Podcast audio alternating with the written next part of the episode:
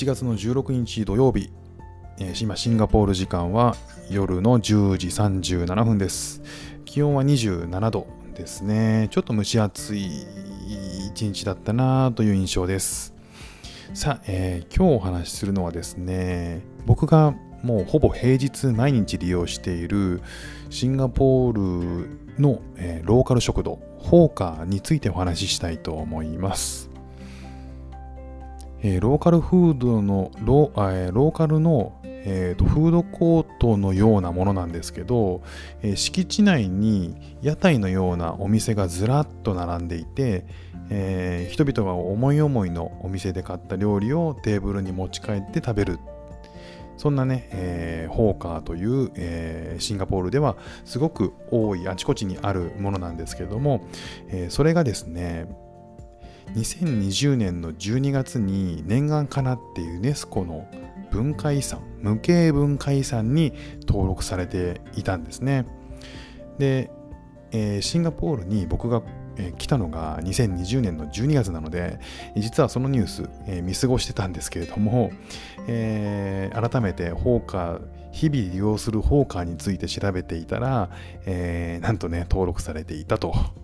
いうことで改めてちょっとお話ししたいと思います。東南アジアというと、えーあちこちに屋台がある印象ってありますよね。で現地の人たちがそういう、えーところを利用して生活の中心になってるみたいな。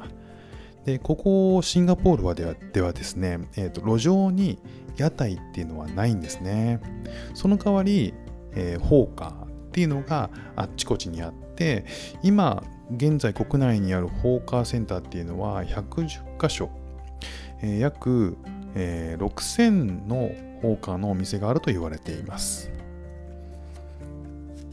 で、えーローカルフードをそういったところで味わうことができるわけなんですけれども、え僕もですねお昼ご飯にかなり利用してますね。ほぼほぼ毎日使ってるかなっていうぐらいですかね、えーオフィス街にもホーカーってあって、えーお昼時には人が結構ごった返してますね。まあ、フードコートみたいなところなんで数人でね、えー来て、えーとよより集まってきて、えーいろんなものをそれぞれが、えー買って一つのテーブルで楽しむみたいな光景ですかね、えー人々の憩いの場となっているのでなっていてさらにこう家族で朝ごはんも夜ごはんもホーカーっていう人もね珍しくないんですよねここシンガポールだと。えーここもしこのシンガポールは夫婦のほとんどが共働きなんですね。なので自宅で食事をすることっていうのは実はほとんどないようなんですね。実際あの僕の家のキッチンの使い勝手の悪さも本当にひどいのででなんでこんなにひどいんだろうって思ってたら、えーどうやらですね、えー共働きの、えー夫婦はほとんど料理をせずに家族でホーカーに行ってさっと食べて家に帰るっていうのが、ね、一般的らしいんですよね。なるほどね。なんかこんなに動線の悪いキッチン。それを聞くとなるほどなっていう、もうおまけみたいなもんなんだなっていう感じですかね。で、ホーカーの文化がですね、その、えー昨年の12月にユネスコの無形文化遺産についに登録されましたと。えーちょうどね、検索をすると、えー国連教育科学文化機関ユネスコの政府間委員会は12月の16日シンガポール政府が登録するように要請していたホーカーかっこ屋台文化について審議を行い全会一致で承認しましたと。でこの食の文化食の文化遺産っていうのは、えー日本でもね結構馴染みが、えーと一時期あったと思いますね日本の和食これ無形文化遺産に登録されているんですね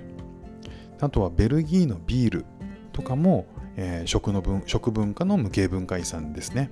で他にもフランス料理とか地中海料理とかメキシコ料理トルコのケシケシなども、えー代表的には挙げられますね。で、えー基本的にこの無形文化遺産っっていうのは食がもたらす社会的慣習とか伝統行事儀式それらに関わる知識や技術これらが守り育んできた食文化を評価するのがこのユネスコの食の文化遺産食の無形文化遺産らしいんですね。でこの、えー、登録の発表を受けて、えー、リ・シェンロン首相は何世代にもわたり放火文化を受け継いできた人々の献身に感謝する、えー、とかあとはハリマ・ヤコブ大統領は放火文化はシンガポールにアイデンティティを与えるものと、えー、述べていらっしゃいますね。ねえー、2015年かな？和食が無形文化遺産に登録された年って、えー、そこから急に世界中で和食ブームって起きましたよね。で後から、えー、その和食にと一緒に楽しむ日本酒の流れも確かその辺りから急に火がつきましたよね。なんかそんな記憶があります。